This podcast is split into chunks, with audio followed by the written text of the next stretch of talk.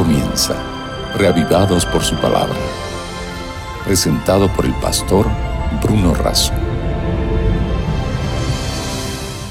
Lámparas a mis pies tu palabra y una luz para mi camino. Esta declaración del salmista nos invita y nos conduce a la lectura diaria de las escrituras, descubriendo en ellas una luz para nuestro caminar. Todos los días nos encontramos en este espacio, reavivados por su palabra, para suplir la necesidad de ser iluminados por el mensaje de Dios. Hoy nos vamos a dedicar al capítulo 6 del Cantar de los Cantares, pero antes pedimos la bendición de Dios. Padre nuestro que estás en los cielos, te pedimos que estés a nuestro lado al meditar y reflexionar en tu palabra para entender tu mensaje y aplicarlo a nuestra vida. Oramos en el nombre de Jesús. Amén.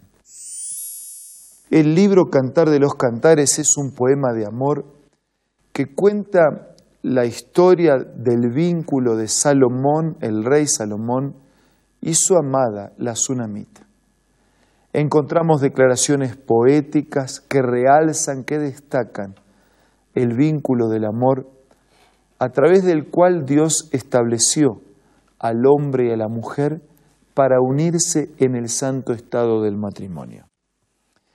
El capítulo 6 comienza una pregunta a cargo de las mujeres, de las amigas de la amada. ¿A dónde se ha ido tu amado, tú, bella entre las bellas? ¿A dónde se ha encaminado? Iremos contigo a buscarlo.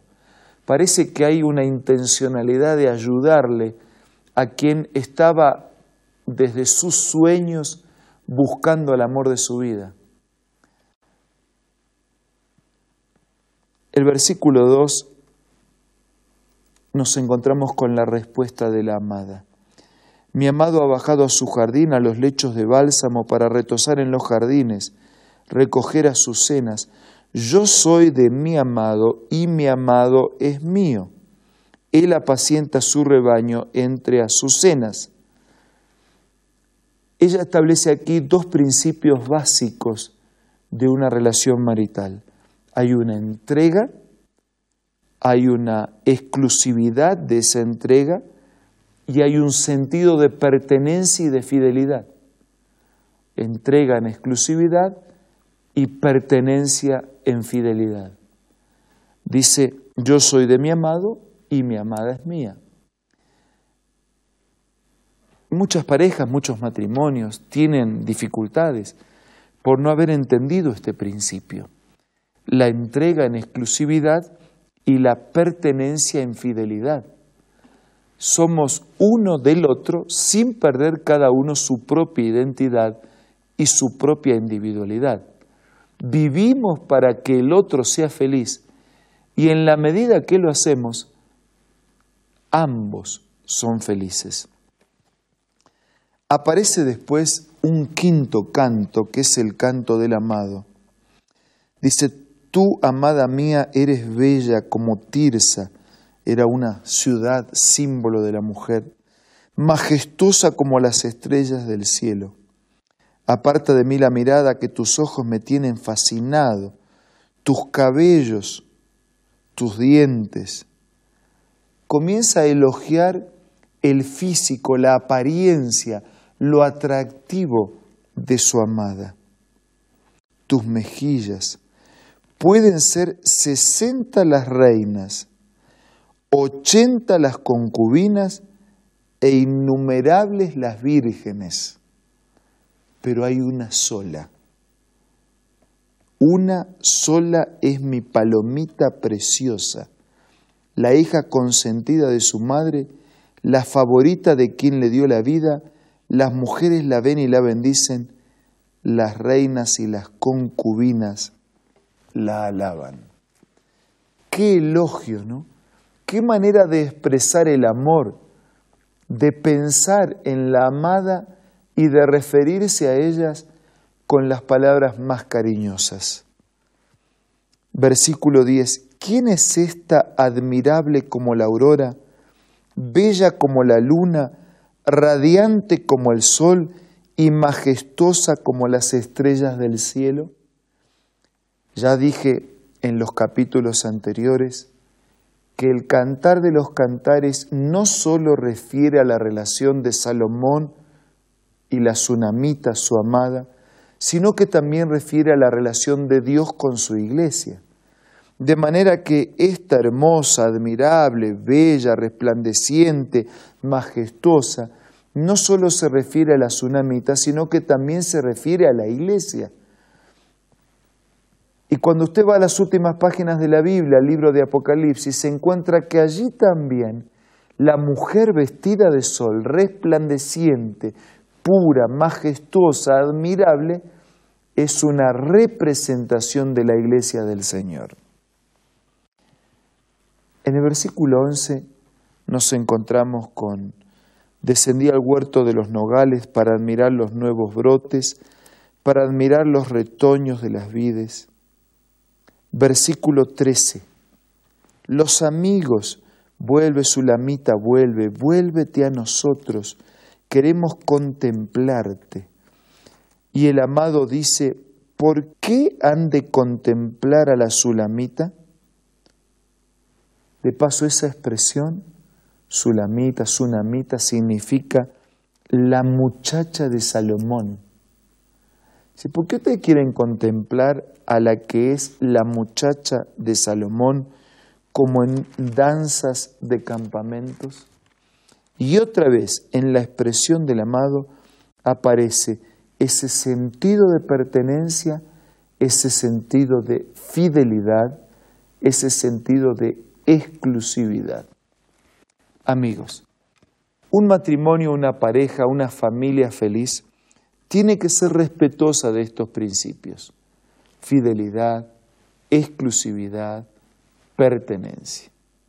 Y en la medida que sean respetuosos de estos principios que el mismo Dios estableció, tendrán chances de ser felices y de enfrentar la vida con plenas realizaciones. Si yo estoy hablando para alguien que todavía no formó un hogar, usted está a tiempo para incorporar estos principios. Si yo estoy hablando para alguien que tiene un hogar formado, usted está a tiempo todavía, si necesita rehacer, a incorporar estos principios. Si usted sueña con formar un hogar feliz, por favor siga las orientaciones de Dios. Y si usted ya enfrenta los golpes de la vida y vive en soledad, tuvo una familia que hoy ya no tiene, perdió lo que tenía o nunca lo tuvo. Siga confiando y buscando la bendición y la dirección de Dios para su vida. Pero como este capítulo y este libro no solo refiere a la relación de un matrimonio, sino que también refiere a la relación de Dios con su iglesia.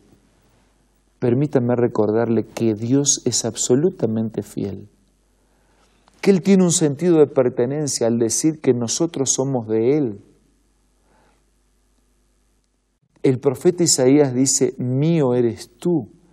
O sea, nosotros podemos también hacer de Dios nuestro Dios y establecer con Él un vínculo de intimidad. Pero al sentido de pertenencia y al sentido de fidelidad hay también un sentido de exclusividad. Usted podría decir, ¿cómo es que Dios va a ser exclusivo, mi Dios, si tiene que atender, contestar, escuchar y cuidar a todos? Es que Dios es Dios porque puede atender a todos de a uno, porque puede atender a todos al mismo tiempo de a uno y porque puede hacer la atención de manera tal que seas como si fueras el único en todo el universo. Entonces, agradece a Dios por su fidelidad. Agradece a Dios porque te mira como si fueras lo único en el universo. Y entonces depende de Él y haz siempre su voluntad. Ahora los invito a compartir este momento de oración.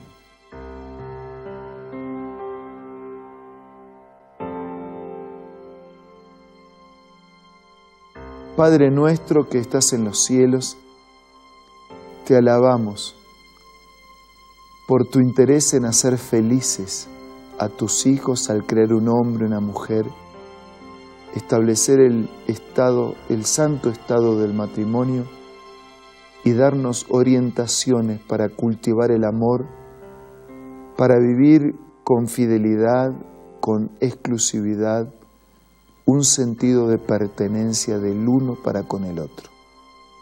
Pero también te damos gracias porque ese mismo sentido de pertenencia, de fidelidad, de exclusividad y de amor es el que tú manifiestas para con nosotros. Por eso, admirados por tanto amor, decidimos amarte. Ayúdanos a caminar de tu mano y a hacer siempre tu voluntad. Te lo pido y te lo agradezco en el nombre de Jesús.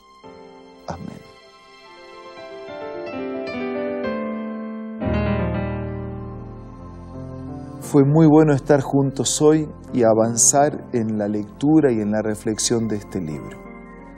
Que Dios pueda bendecir mucho tu vida en este día.